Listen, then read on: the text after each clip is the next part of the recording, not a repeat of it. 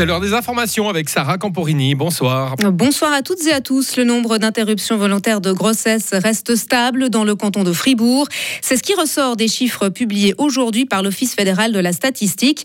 Au total, environ 370 cas ont été recensés l'année dernière, soit près de 6 interruptions de grossesse pour 1000 femmes âgées de 15 à 44 ans. Un chiffre qui se situe en dessous de la moyenne nationale. Les précisions de Léo Martinetti. L'année dernière, plus de 11 000 interruptions de grossesse, ou en abrégé IG, ont été annoncées en Suisse, un chiffre qui reste stable par rapport aux années passées et qui correspond à celui d'il y a 10 ans. Concernant les personnes âgées de 15 à 19 ans, là aussi, la moyenne fribourgeoise est plus faible que celle nationale. Par contre, le nombre de femmes qui avaient plus de 30 ans au moment de l'interruption de leur grossesse est de plus en plus important. Dans le canton, il concerne près de 60% des cas contre environ 45 il y a 10 ans, une tendance qui se confirme au niveau national. Enfin, la manière d'interrompre une grossesse diffère selon les régions. Dans notre canton, la méthode médicamenteuse a été un peu plus utilisée que celle chirurgicale. Et précisons que sur l'ensemble des interruptions, la majeure partie a été réalisée durant les huit premières semaines de grossesse. On reste dans le secteur de la santé avec ce concours d'urbanisme pour le futur hôpital cantonal fribourgeois. Le bâtiment s'implantera à Villars-sur-Glane dans le secteur de Chambly-ou-Bertigny sur un périmètre de 80 hectares au-dessus de l'autoroute A12. Il accueillera également des infrastructures de formation au métier de la santé en collaboration avec la HESSO. Le secteur devra aussi prévoir une zone d'activité économique. Les équipes doivent être composées d'au moins un urbaniste, un expert en mobilité, un paysagiste, un architecte et un spécialiste en développement durable. Les dossiers peuvent être déposés jusqu'à fin août. Le futur Burger King de Matran, lui, est déjà dans, une phase concrète puisque les travaux ont commencé. L'ouverture du fast-food est prévue pour la fin de cette année, près de la sortie de l'autoroute A12. Le projet comprend une terrasse et un drive-in et la population s'inquiète déjà du trafic que va générer ce nouveau restaurant au giratoire près de la station-service Isabelle Taylor. Comme s'il n'y avait pas déjà assez de bouchons à cet endroit. Déjà que c'est la cata de circuler là en bas, c'est de pire en pire. Voici quelques exemples de messages laissés par les fribourgeois sur les réseaux sociaux qui semblent plus inquiets de la circulation sur leur route que du goût du Whopper, le fameux sandwich du géant américain. Et pourtant, les clients du fast-food ne devraient pas beaucoup aggraver la situation actuelle. Le syndic de Matran, inquiet lui aussi, a demandé une étude de trafic. Selon les experts, la hausse de la circulation générée par le restaurant ne devrait se monter qu'à 3%.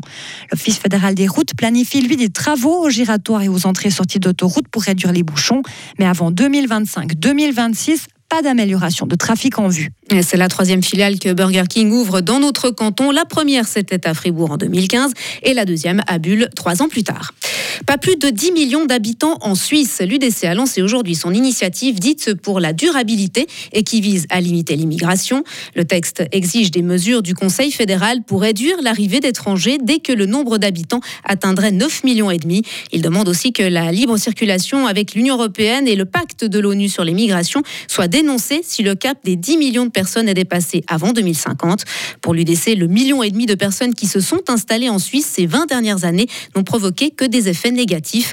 Le Zougois Thomas Echi, chef du groupe parlementaire UDC. On veut une immigration plus contrôlée, qui progresse un petit peu plus lentement. C'est allé trop vite dans les dernières années. C'est vraiment une initiative modérée. Les premières mesures commencent seulement avec 9,5 millions d'habitants en Suisse. Le Conseil fédéral doit proposer des premières mesures et seulement si on dépasse la limite de 10 millions, il y a des conséquences pour la libre circulation avec l'Union européenne. L'UDC a vraiment essayé de trouver un concept modéré qui va freiner l'immigration. Ça, c'est le but. On espère que l'économie essaye à plus mobiliser les personnes plus âgées qui habitent déjà en Suisse. Et la digitalisation doit aussi aider de ne pas remplacer chaque personne qui va en retraite avec une personne qui immigre en Suisse. L'UDC a jusqu'au 4 janvier 2025 pour recueillir et déposer à la chancellerie fédérale 100 000 signatures nécessaires à l'aboutissement de son initiative. À l'étranger, les émeutes des derniers jours en France ont provoqué la destruction d'une centaine de bâtiments publics en Île-de-France. La région fait part aujourd'hui de ce décompte alors qu'elle votera demain un fonds d'urgence de 20 millions d'euros. Cette somme sera destinée aux mairies et commerces touchés.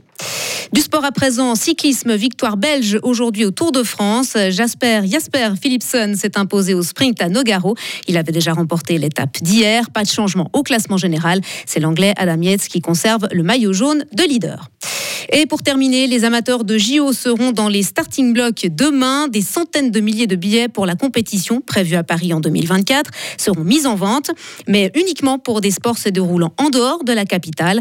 Près de 2 millions de sésames ont déjà trouvé preneur et 3 millions seront encore écoulés plus tard sur la plateforme de vente.